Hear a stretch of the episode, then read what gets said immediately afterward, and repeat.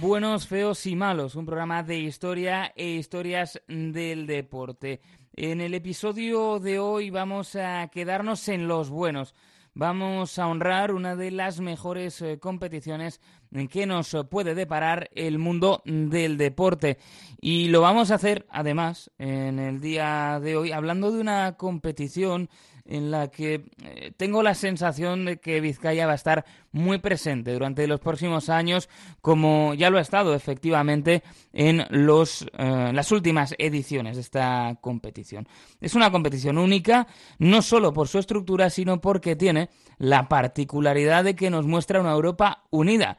Sí, porque ya sabemos que la política presenta grandes retos para el continente en el ámbito político. De hecho, esa unión política se ha visto quebrada, se ha visto cuestionada, ¿no? Con ese duro varapalo de la salida del Reino Unido de la Unión Europea. Pero la Europa deportiva, al menos la Europa golfística, goza de muy buena salud. Es una competición que tiene esa magia especial de aquellas que no se celebran anualmente, de las que se hacen esperar, de las que se van construyendo también en la imaginación a la espera de que llegue el momento de su celebración y una competición que a todo eso bueno que tiene el golf le añade una implicación del público, a veces incluso no cerca de los límites para los más puristas, que no se encuentra en otro lugar. Hablamos, como no, de la Ryder Cup. Una competición que es mágica, eh, no me cansaré de decirlo, que cada dos años enfrenta a los mejores golfistas de Estados Unidos y de Europa. Los mejores del mundo, que semana tras semana compiten de forma individual por enormes premios económicos, durante la Ryder lo hacen en equipo y lo hacen por el honor de representar, bien sea los Estados Unidos o bien sea al continente europeo. Es esa lucha y ese honor que supone estar entre los elegidos en un formato que en la actualidad eh, cuenta con ocho encuentros de foursomes, donde las parejas golpean alternativamente, los miembros de la pareja golpean alternativamente la misma bola, los fourballs, cada uno con su bola, y los doce partidos individuales. Y que la Ryder sea una competición fascinante no es la única razón por la que hoy vamos a hablar de ella. No, y es que lo vamos a hacer porque en Vizcaya estamos disfrutando con uno de los mejores deportistas de nuestra historia. Y es que John Ram, número uno del golf mundial, es una de esas figuras que surge cada muchísimo tiempo. Un verdadero portento. Y su historia seguramente no podría entenderse sin prestar atención a la Ryder Cup. No solo por esa personalidad que tiene John Ram, esa garra eh, que parece pues hecha medida para, para la Ryder, sino porque quizá si no existiera la Ryder Cup, quizá no hubiéramos oído hablar de John Ram en los términos en los que ahora lo hacemos, o quizá eh, el Atlético hubiera ganado uno de esos porteros de época. Eh, digo esto porque cuenta Guillermo Salmerón en su interesante libro John Ram y el milagro del golf español, que la familia de John Ram nunca había practicado el golf hasta que Adorta, su padre, lo invitaron en 1997 a ver en directo la Ryder celebrada en Valderrama. Una Ryder espectacular, con Severiano Ballesteros como capitán y siendo la primera que se celebraba en la Europa continental. Tras verlo en directo, le picó el gusanillo y se hizo eh, socio del Club de la Rabea. Ahí es donde John Ram dio sus primeros pasos en el deporte, que lo convertiría en una auténtica estrella internacional. Así que vamos a comenzar nuestro viaje, que nos lleva, ¿no? A ese número uno, ese viaje por la Ryder, que realmente no nos hacen falta demasiadas excusas, ¿no? Para sumergirnos en semejante competición. Y vamos a viajar a donde arrancó todo. Nos vamos a los años 20 del siglo pasado.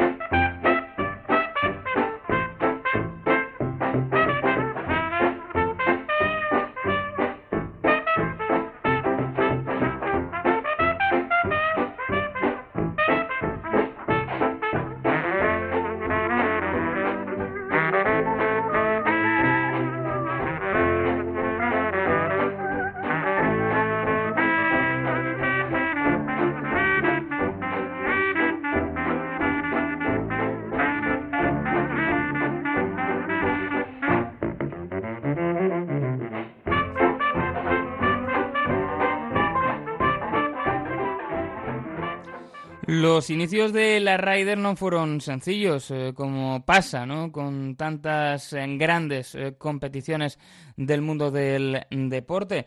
Lo cierto es que fueron unos inicios titubeantes, donde hubo amagos, donde hubo intenciones y donde hubo una idea pues que, que estaba en la mente de varias personas que la querían impulsar. Eh, la idea de fondo era la misma, medir a los mejores golfistas de Estados Unidos frente a los del Reino Unido. El primer intento se dio ya en 1921. Se le atribuye la idea, tradicionalmente, aunque hay diversas teorías sobre cómo empezó todo, al empresario Sylvanus P. Germain y al periodista James Harnett ambos estadounidenses. Desde las páginas de Golf Illustrated lanzaron la idea de financiar a golfistas de Estados Unidos para que viajaran al Open británico, un torneo que todavía no había sido ganado por ningún jugador estadounidense. De esa forma viajaron y con ese viaje se propuso también la posibilidad de jugar un torneo de preparación entre los estadounidenses y un equipo de las islas. Se jugó en Glen Eagles, en Escocia. Jugaron cinco foursomes y diez individuales, con una victoria mm, que fue bastante clara para los locales, diez y medio a cuatro y medio. Aún eso sí, habría que esperar para esa primera Ryder oficial que llegaría al final de aquella década, aquella interesante década a la que volvemos tanto convulsa y tan rica en contrastes como fueron los años 20. Casi estuvieron a punto de lograrlo en 1926, cuando se iba a disputar en Wentworth, en Inglaterra, en junio, la primera Ryder Cup. Pero la huelga general en el Reino Unido hizo imposible que llegase la totalidad del conjunto americano. Era una de las grandes huelgas eh, que se ha vivido en la historia de ese país, convocada por el Consejo General eh, del Congreso de Sindicatos Británicos, empezó en defensa de los mineros del carbón y se estima que fue secundada por 1,7 millones de trabajadores. Prácticamente paralizaron el país. En vez de cancelar el evento, se invitó a algunos jugadores para que pudieran completar el equipo americano, pero no tuvo ese carácter oficial. Fue aún más fácil para los anfitriones y es que los eh, visitantes solo lograron un punto y medio. Habría que esperar hasta 1927 en Worcester, en Massachusetts, para vivir la primera Ryder oficial. Pero, ¿de dónde viene todo esto de, de Ryder?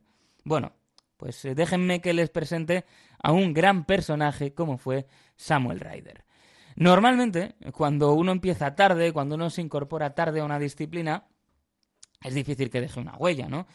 Eh, por tanto, si uno empieza a practicar un deporte pasados los 50 eh, años, pues parece una quimera que vaya a dejar un recuerdo imborrable en su disciplina, pero Samuel Ryder no estaría para nada de acuerdo con esta afirmación. De hecho, si tirásemos de vocabulario moderno, a lo mejor te diría que le sujetes el cubata, porque eh, Samuel Ryder fue un empresario de éxito y un devoto cristiano. Un tipo al que la vida eh, le, fue bien, eh, tuvo éxito en los negocios y fue su pastor el que cuando ya tenía esos 50 años que decíamos, le recomendó jugar al golf para mantener su forma física y relajarse. Y no sabía mucho de lo de relajarse, ¿eh? el bueno de Samuel Ryder. Era un adicto al trabajo, de esos incurables, y esa forma de entender la vida, pues le llevó a que, sí, vale, voy a jugar a golf, pero voy a ponerlo todo. Voy a centrarme, pues prácticamente absolutamente. Y contrató al profesional del club local para que acudiese a su casa a darle clases. Nada, seis días por semana, nada más y nada menos. En un año ya estaba en condiciones de unirse al club local y de la misma manera, ¿no? Eh, pues que era un devoto religioso se convirtió en un devoto del golf. Durante la década de los 20, él y su hermano ya se dedicaron a financiar torneos y fue quien estuvo detrás de ese intento fallido de 1926. Un año después, con el trofeo donado por Samuel Ryder, el primer enfrentamiento oficial se celebraría en los Estados Unidos. Una edición que es verdad que en cierto sentido pues marcaba ya el camino de lo que eh, iba a ser la primera etapa de la Ryder Cup. Y es que Estados Unidos estaba desarrollando de manera eh, más evidente su deporte profesional y el golf no era una excepción. Los golfistas americanos ganaban más dinero, eso les permitía centrarse más en el juego y rendir mejor. Es un proceso que marcaría esa etapa de la Ryder, incluso pues eh, prácticamente hasta que se produjo ¿no? el gran cambio, como fue la llegada de los jugadores europeos que trataremos, claro que sí, a lo largo de este episodio de Buenos, Feos y Malos, nuestro nuevo espacio para el mundo del deporte. Esa primera Ryder se saldó con una cómoda victoria para los anfitriones norteamericanos, dos y medio a nueve y medio. De vuelta en el viejo continente, en 1929, los británicos se desquitaron con una victoria por 7 a 5. De ese año merece la pena quedarse pues con una anécdota que ilustra cómo poco a poco se iba conformando el, torneo, cómo se iba conformando esta competición, eh, cómo en definitiva se iba definiendo quién iba a representar a cada uno de los equipos. Ese año eh, Samuel Ryder eh, no quería que los estadounidenses no nacidos en los Estados Unidos pudieran representar al equipo americano. Ahí es cuando la figura de Walter Hagen se, se agigantó. Capitán americano, una de las grandes eh, figuras de aquella época, que dijo que sí que iban a participar, puesto que si habían defendido a Estados Unidos en la guerra, por supuesto que iban a poder hacerlo en un campo de golf. Las dos siguientes ediciones se repartirían con victorias para el anfitrión y es que en aquella época los viajes todavía lastraban bastante. Pero la victoria británica en 1933 iniciaría un dominio titánico de los Estados Unidos. Ganaron las dos siguientes, 35 y 37, y entonces llegó la guerra. We meet again, don't know where, don't know when. But I know we'll meet again some sunny day. Keep smiling through, just like you always do. And the blue skies chase the gray skies far away. So won't you please say hello to the folks that I know? Tell them I won't be long. They'll be happy to know that as you saw me go, I was singing this song. We'll meet again,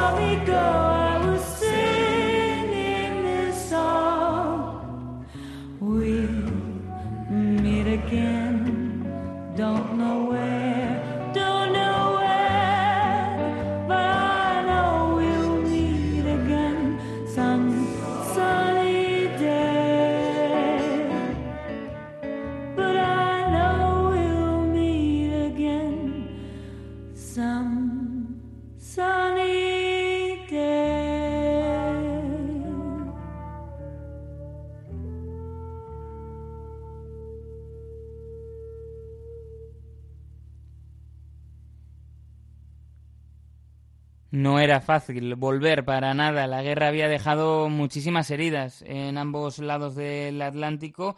De hecho, hasta 1947 no volvió a celebrarse la Ryder Cup. fue en Portland, en los Estados Unidos, y fue allí por una buena razón. Era necesario alguien eh, que tirase del carro. Era necesario alguien que, bueno, pues que en definitiva diese ese empujón que en su momento había dado Samuel Ryder, que no estaba allí, no podía ayudar de nuevo a la competición a la que daba nombre porque había fallecido en 1936. De esa manera entró en escena Robert Hudson, un hombre que podemos calificar de salvador de la Ryder Cup. Hudson era un auténtico entusiasta del golf que había hecho dinero en la industria de la alimentación. Era uno de esos hombres que se había hecho a sí mismo, que había comenzado a trabajar con 14 eh, años y que había tenido la fortuna de pues hacer dinero, había conseguido progresar y era uno de esos empresarios hechos a sí mismo que de los de verdad, no de los que se dicen así, que tan fácil ¿no? aparecían en los Estados Unidos del, del siglo XX. Em, tras la guerra había comenzado ya a financiar algunos torneos de golf en los Estados Unidos, entre ellos el PGA Championship del 46. Y fue allí donde se enteró que estaba habiendo pues, problemas eh, para eh, poder financiar la vuelta de la Ryder Cup. Ahí decidió ponerse manos a la obra y hacerse cargo pues, de esas necesidades económicas. Eso sí, solo puso una condición, que se disputara en Portland. Se hizo cargo del viaje de los británicos a los que embarcó en el Queen Mary para cruzar el Atlántico. Era, como decimos, un personaje colorido, quiso que los jugadores vivieran una experiencia inolvidable y también pues ir acercando ¿no? el, torneo al, público. Llevó a cabo pues eh, medidas no o, algunas eh, cosas que después podríamos decir pues que se fueron viendo a lo largo de los años como es lo de invitar personalidades algo que ahora es muy muy habitual. Em, lo que hizo Hudson fue invitar a estrellas del cine como Dorothy Lamour también regaló a los británicos ropa, en radios, los acompañó en un viaje en tren de varios días, pues para que conocieran también el entorno. Y fue una Ryder que es importante también, porque eh, se sentaron las bases de lo que todavía es hoy el sistema de clasificación, ¿no? de selección de los jugadores. Un sistema que depende de cómo se ha rendido en los torneos eh, previos a la, a la Ryder Cup. En su momento generó controversia, pero como decimos, ha sobrevivido evidentemente con matices, con cambios en las puntuaciones y demás, pero la idea de fondo eh, sigue siendo la misma que implantaron en aquella edición de la Ryder los estadounidenses. Más allá de todo lo que se pueda decir, bueno, pues fue una, una paliza 1 a 11 ganaron los anfitriones y eran años de dominio incontestable de los Estados Unidos. Años en los que había, por ejemplo, figuras como Sam Smith, que además de ser muy pero que muy hábil eh, con los eh, palos de golf, era uno de esos eh, deportistas con una gran facilidad ¿no? para ponerse delante de los micrófonos y dejar frases célebres. Algunas tenían que ver con su política, con su eh, filosofía ¿no? de entrenamiento, que él decía que el entrenamiento eh, te ponía eh, pues te ponía más a tono, que era te generaba ¿no? pues cerebros en los músculos y como pues a mí me dejó también una, una frase que a mí me gusta mucho leyendo sobre la Ryder y es que decía Sam Smith que si más gente agarrara el cuchillo y el tenedor como agarran sus palos de golf, se morirían de hambre un personaje particular. Por cierto, los británicos no volvieron a ganar hasta 1957, cuando se impusieron siete y medio a cuatro y medio. Pero esa victoria no cambiaría la tónica, y es que la Ryder se estaba convirtiendo en un mero entretenimiento para los estadounidenses que ganaban como querían.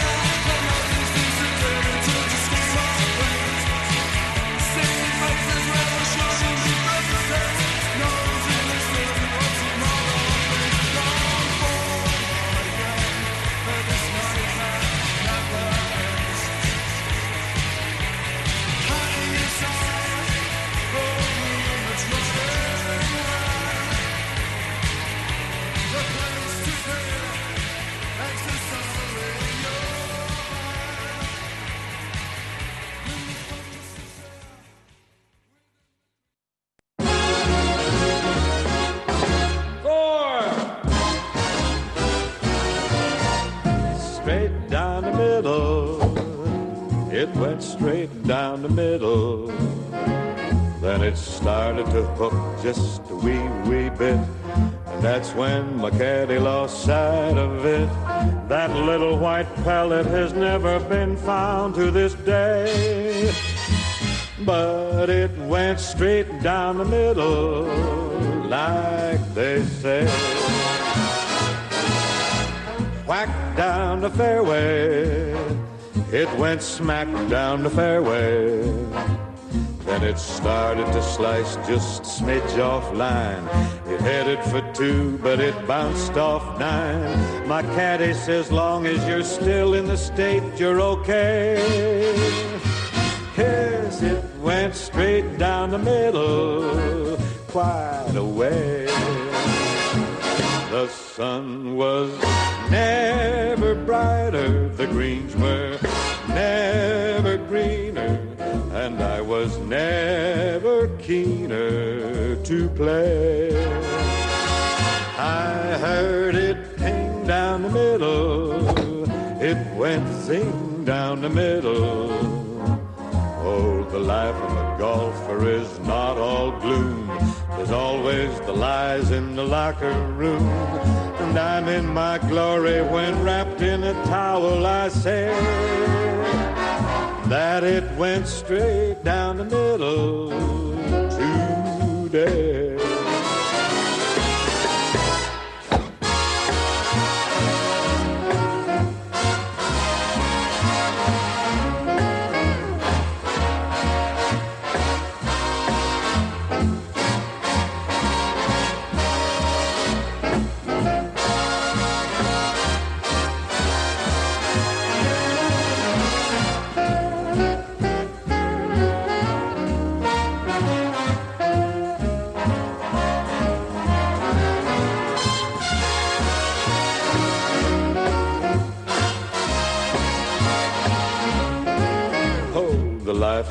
Golfer is not all gloom, though they charge you for listening in the locker room. But I'm in my glory when wrapped in a towel, I say that it went straight down the middle. Where it wound up is a riddle, but it went straight down the middle.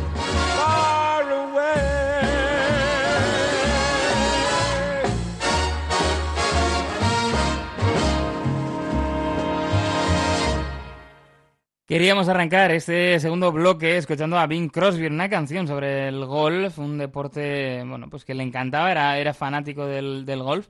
Eh, tanto es así eh, que murió precisamente jugando al golf y además lo hizo en, en, La Moraleja, el bueno de Bing Crosby, que llevó el golf pues hasta el, hasta el final de su vida, ¿no? Un deporte que le apasionaba como le sucede a tanta gente porque es cierto que dicen que es uno de esos deportes que como te pique el gusanillo pues es difícil eh, quitárselo de, encima.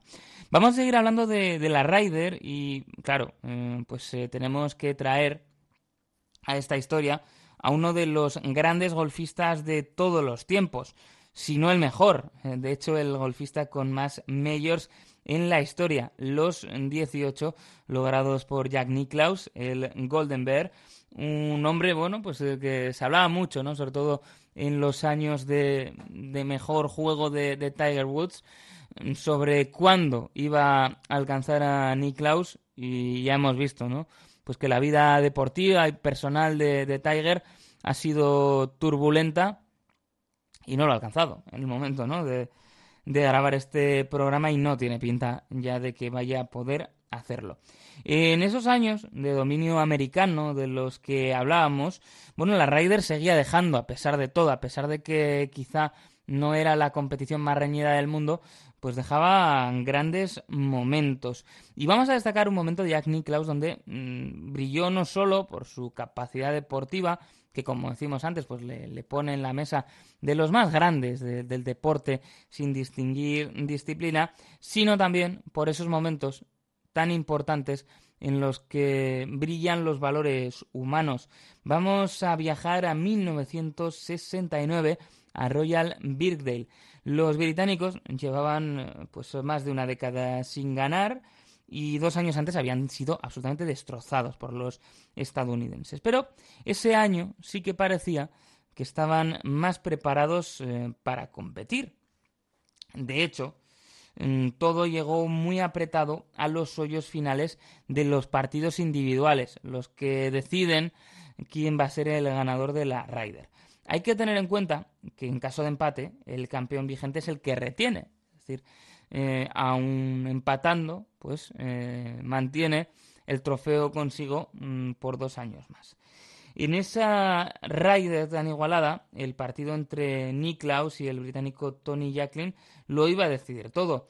En el 18, Niklaus embocó su pat y la presión entonces era para, para Jacklin. Si lo embocaba era empate y si lo fallaba ganaban los estadounidenses. Era un momento de máxima tensión, así que Niklaus se acercó a la bola de su compañero competidor y le concedió el pat. Se lo dio por embocado, como se ve en el uh, match play, como se ve mucho ¿no? en, la, en la Ryder Cup, a veces incluso ¿no? Con, con, cierta controversia así debiera o no haberse dado. Y dijo más tarde Niklaus que estaba convencido de que Jacqueline iba a meter ese pat, pero que no quería darle la oportunidad de fallarlo, que podría ser un fallo humillante que después lastrase su carrera. Así que mm, de esa forma, pues eh, tomó la decisión de acabar con esa presión, concedérselo y que fuera un empate en aquella Ryder Cup. El primer empate, por cierto, en la historia. Aunque hoy en día es visto como un gesto de deportividad de primer orden, de hecho, en estos tiempos da nombre a un trofeo a la deportividad que se entrega en cada Ryder Cup, que pues destaca los valores de los golfistas. Hay que decir que en aquel momento, volvemos a traer a Sam Snead a esta historia, pues a su capitán no le hizo demasiada gracia. Sea que, que tenía que haber dejado, bueno, pues que Jacqueline patease, porque podían en ese caso haberse llevado la victoria y no haberse conformado con el empate. Eso sí, entre Jacqueline y Niklaus, pues nació una bonita amistad. Se enfrentaron, por cierto, después en varias Ryder Cups como capitanes. Y ese primer empate de la historia, pues dejó una preciosa anécdota detrás y un momento en el que los valores deportivos se impusieron a cualquier otro tipo de consideración esos momentos que tanto gusta ver. Pero el problema era que la competencia no mejoraba. Eh, que sí, que es verdad, que era un honor ser llamado a filas, pero normalmente terminaba en paseo americano. Niklaus fue uno de los eh, que dijo pues que, si querían mejorar la, la, competencia había que abrir el abanico de jugadores a los que se iban a enfrentar los estadounidenses. También lo veían las teles, puesto que al final era un torneo tan predecible que los espectadores perdían interés. Así que finalmente, en 1979, se iniciaba una nueva era en la Ryder. Estados Unidos no se mediría solo a jugadores del Reino Unido e Irlanda, sino que lo haría jugadores de toda Europa.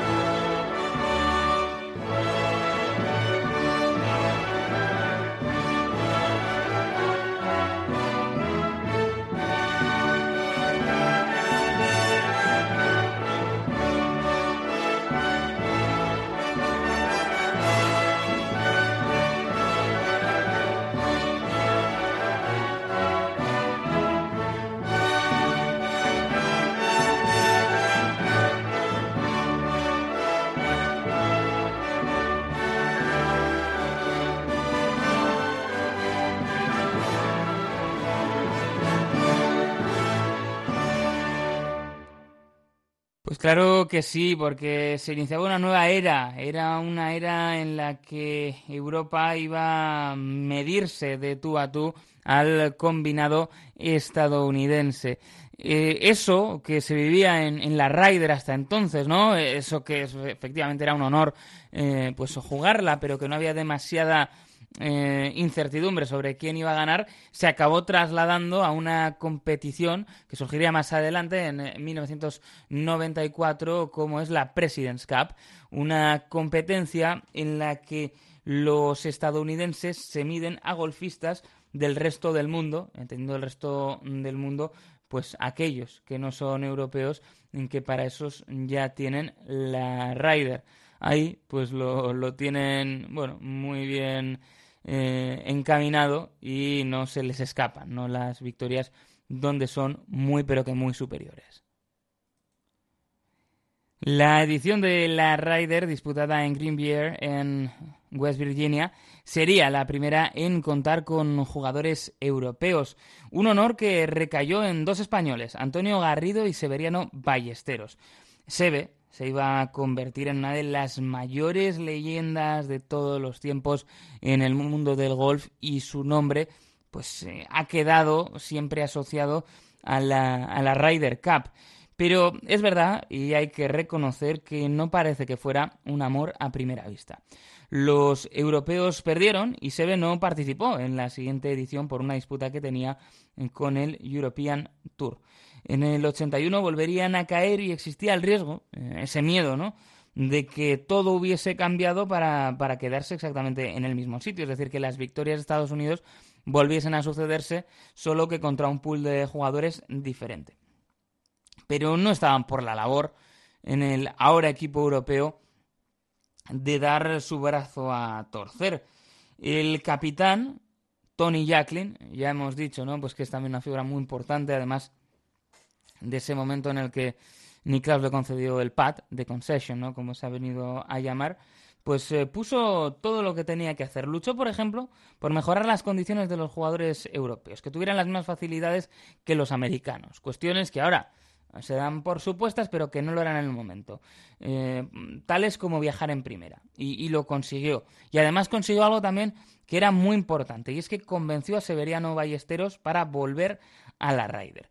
Aunque no se logró esa victoria en el año 83, eh, donde sí que estuvieron cerca de batir a los americanos, ya se marcó un punto de inflexión. Eh, Europa dejaba claro que podía mirar a los ojos a los estadounidenses, que los iba a tutear y de esa forma llegó en 1985 la victoria en The Belfry, donde Europa lograba esa anhelada primera victoria para el combinado europeo.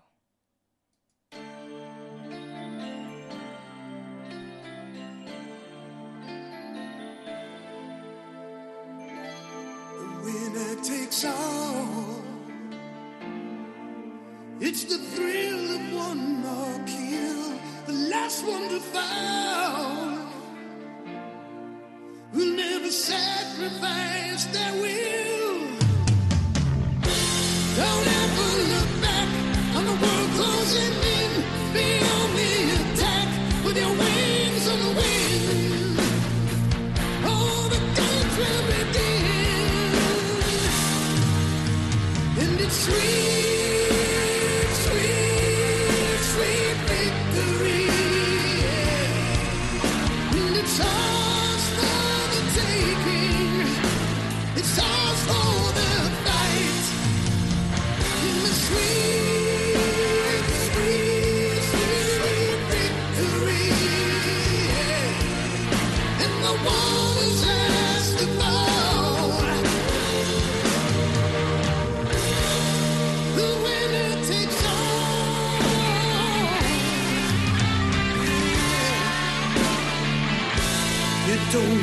consume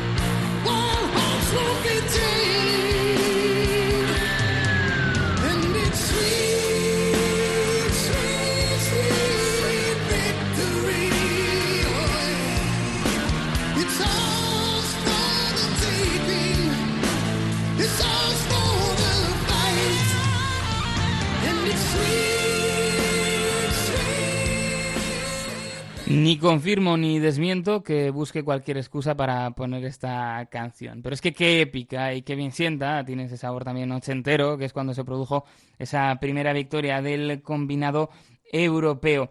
En 1987 entró en juego otro histórico del deporte vasco como es eh, José María Olazábal.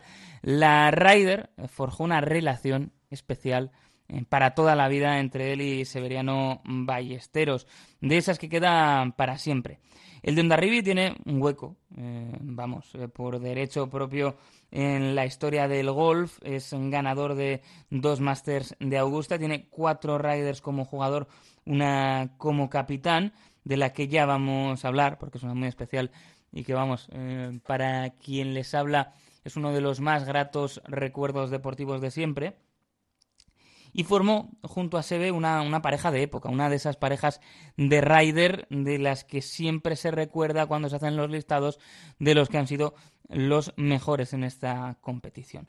El propio Chema Olazábal hablaba en un documental del significado que tenía la Ryder para Sebe Ballesteros y hablaba, en definitiva, de cuáles eran sus motivaciones y de por qué estaba tan metido siempre el eh, bueno del cántabro cuando llegaba la Ryder Cup. La obsesión de ser por derrotar a los americanos eh, viene dada sobre todo por sus inicios en Estados Unidos. Fueron duros, eh, no se lo pusieron fácil, le hicieron notar que no era bienvenido. El documental, por cierto, se titula Sebe a secas y se puede encontrar en Amazon Prime y merece mucho la pena con testimonios de los que fueron ¿no? sus compañeros, sus, rivales, también del entorno familiar y también pues hablando ¿no? de cómo desgraciadamente Severiano Ballesteros se marchó demasiado pronto. Eh, eh, a pesar, ¿no? Como decimos, de que muchas veces se le redujo al, bueno, eh, en la historia, ¿no? Eh, se le ve quizá como el escudero en aquellas Riders. pues, por ejemplo, en el 89, en el empate que cosecharon los europeos, fue quien más puntos, ¿no? Aportó para el conjunto europeo. Pero, claro, compite con un legado inabarcable, ¿no? Como es el de Severiano Ballesteros en la, en la Ryder, y que va más allá de sus números, ¿no? Eh, su carácter eh, se convirtió en el ejemplo de lo que tenía que ser el jugador europeo de Ryder Cup. Esa garra, esa pasión, esa implicación en el juego, de alguna manera eh, hizo el molde y ah, ha llevado a que a día de hoy los capitanes busquen, ¿no? Cuando tienen que hacer sus elecciones de capitán, pues jugadores que se atengan un poquito a este perfil. gente muy pero que muy implicada. Mm, es difícil, ¿eh? sobre todo, entender la, evolución de la Ryder en décadas posteriores, con esas victorias muchas veces europeas y que en ocasiones eran frente a, estadounidenses que en ranking mundial estaban por encima, sin atenerse a lo que ha significado SEBE para, para todo esto. Es que ayudó, ¿no? Con esa identidad a que se forjara la idea del equipo europeo. Algo eh, tan complejo como decíamos antes en lo político, que se entiende muy fácilmente en lo, en lo golfístico, ¿no? Y paradójicamente, en las últimas décadas, esos americanos tan patriotas ellos siempre, pues han tenido más problemas para ser equipo.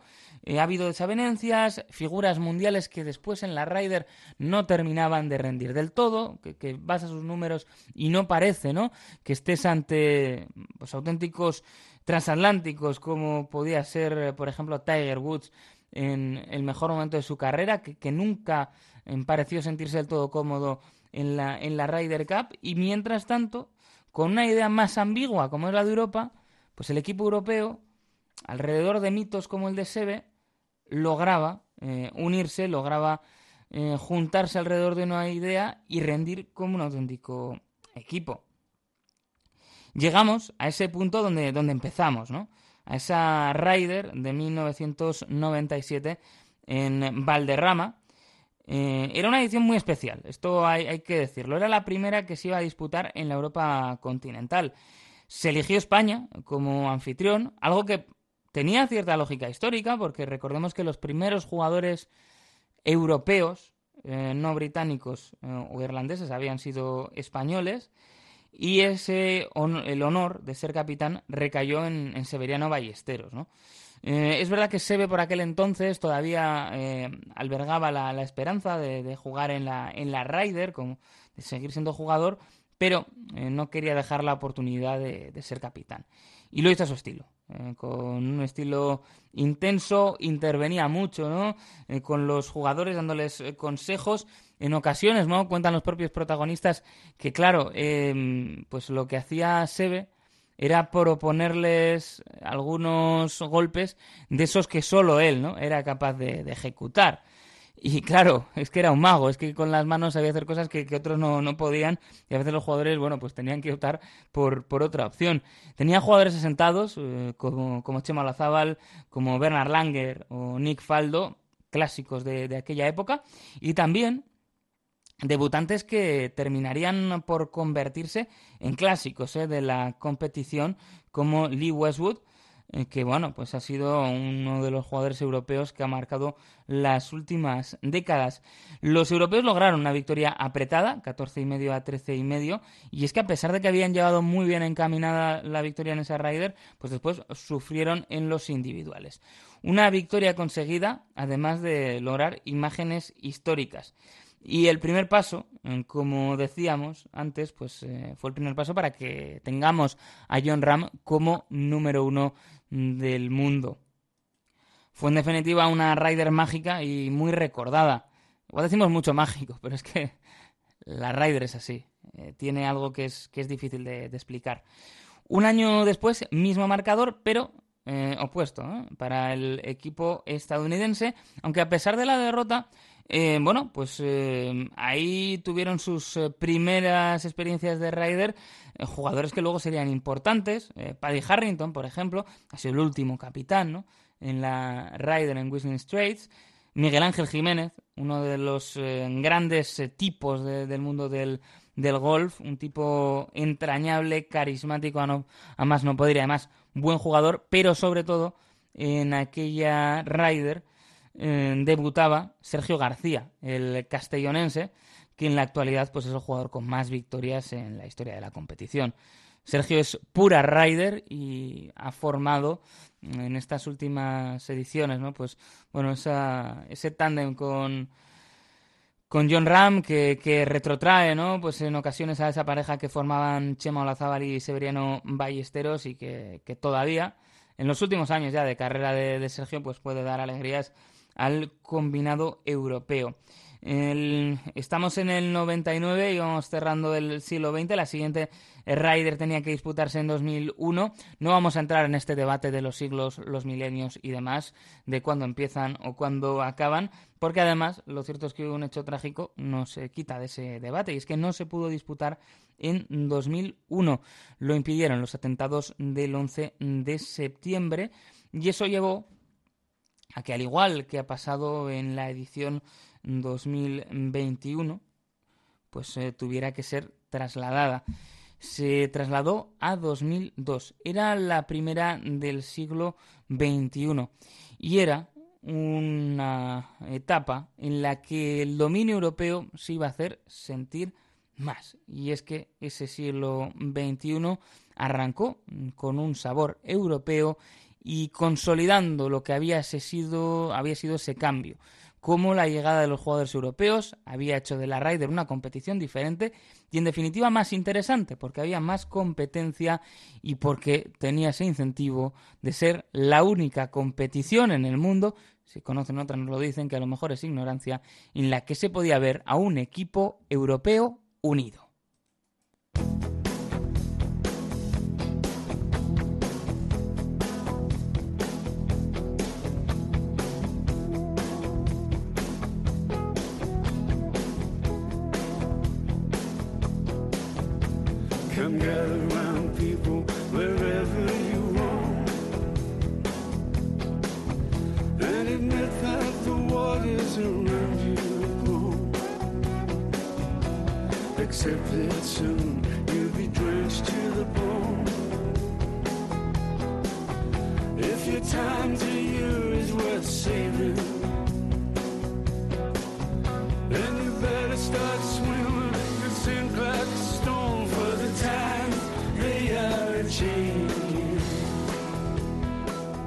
Y así llegamos al siglo XXI en la Ryder Cup, que lo cierto es que al menos en lo que llevamos de él no tenemos una bola de estas de cristal para ver el futuro. Está siendo un eh, siglo muy europeo.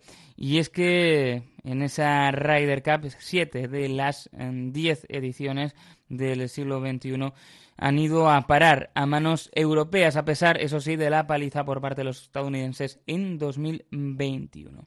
Si queremos captar la magia de la Ryder, por si alguien no se ha quedado convencido en estos eh, pues, minutos que llevamos hablando de esta competición, vamos a sacar toda la artillería y vamos a detenernos en una de las mayores gestas de todos los tiempos en esta competición, una remontada épica como la que protagonizó en el año 2012 el equipo europeo capitaneado por Chema Olazábal en esa Ryder Cup disputada en el Medina Country Club en Illinois. Como decía antes, es uno de los recuerdos más gratos que quien les habla tiene a nivel deportivo, a nivel de sofá y televisión. Ese equipo de Chema Olazábal presentaba a los norirlandeses Rory McIlroy y Graham McDowell, a cuatro ingleses como Justin Rose, Luke Donald, Lee Westwood e Ian Poulter, jugador que sería clave y que era una de las selecciones del capitán, el escocés Paul Lawrie, el italiano Francesco Molinari, el español Sergio García, el sueco Peter Hansson y el hombre que lo tendría en sus manos, el alemán Martin Keimer, además de la otra elección del capitán, como fue el belga Nicola Colsaerts. Aunque las cosas arrancaron bien para los europeos, enseguida se torcieron y llegaron con una desventaja muy importante al último día. Estaban obligados a lograr ocho puntos y medio si querían ganar. Ocho puntos y medio de los doce individuales que se iban a disputar ese domingo. Era prácticamente imposible. Los aficionados nos afanábamos, una vez supimos cuáles iban a ser los emparejamientos, a hacer las cuentas, a tratar de ver con esas cuentas de la lechera si nos daban o no los números. Y vaya que sí dieron, porque tuvimos un domingo espectacular.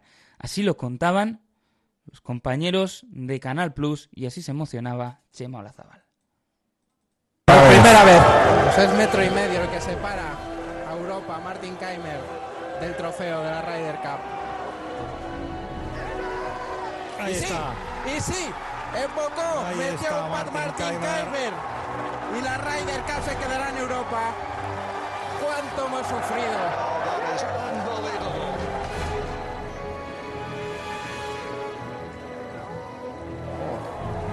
Ha fallado Tiger. No tenía nada es que lo perder que lo les concede. faltaba a los americanos. Lo concede se lo muy bien Tiger. concede. Ah, bonito gesto, ¿eh? bonito gesto de Tiger para que Europa pueda disfrutar de su fiesta. Pues hemos ganado la Ryder con todos los honores. had a few thoughts uh, for my friend Sevi, and uh, this one is for for him.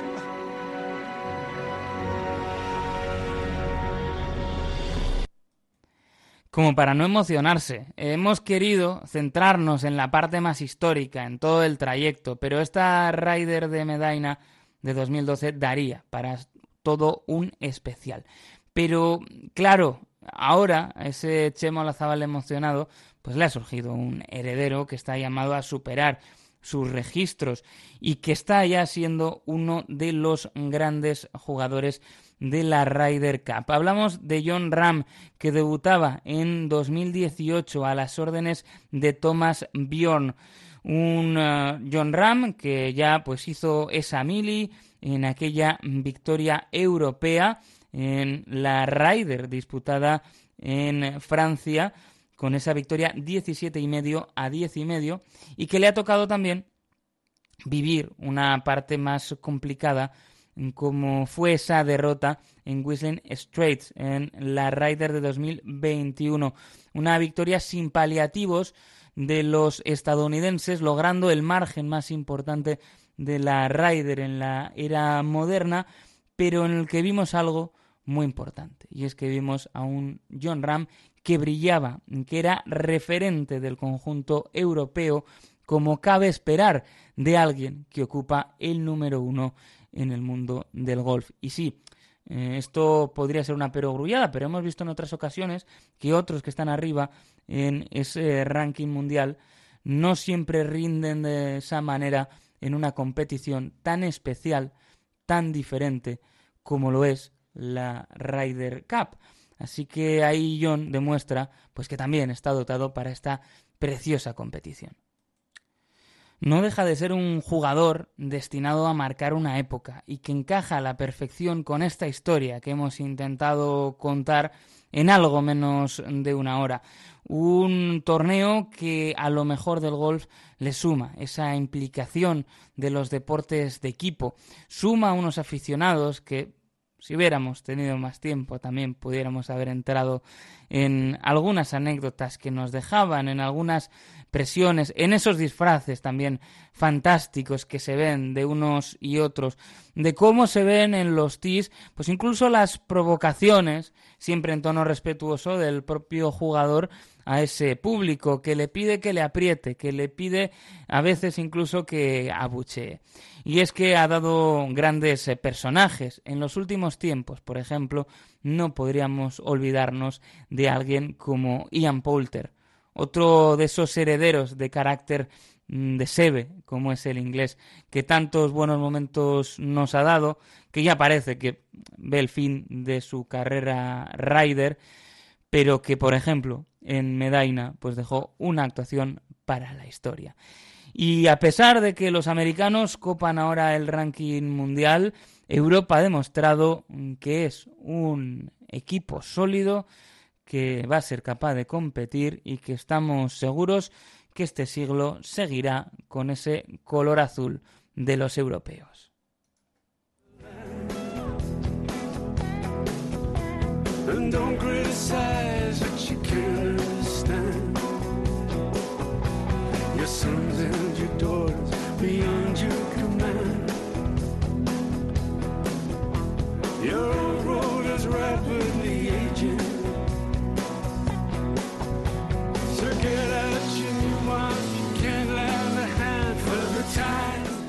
Este ha sido nuestro buenos, feos y malos eh, dedicado a la Ryder Cup. Aquí la verdad que feos y malos pocos, sino hoy hemos disfrutado con los buenos.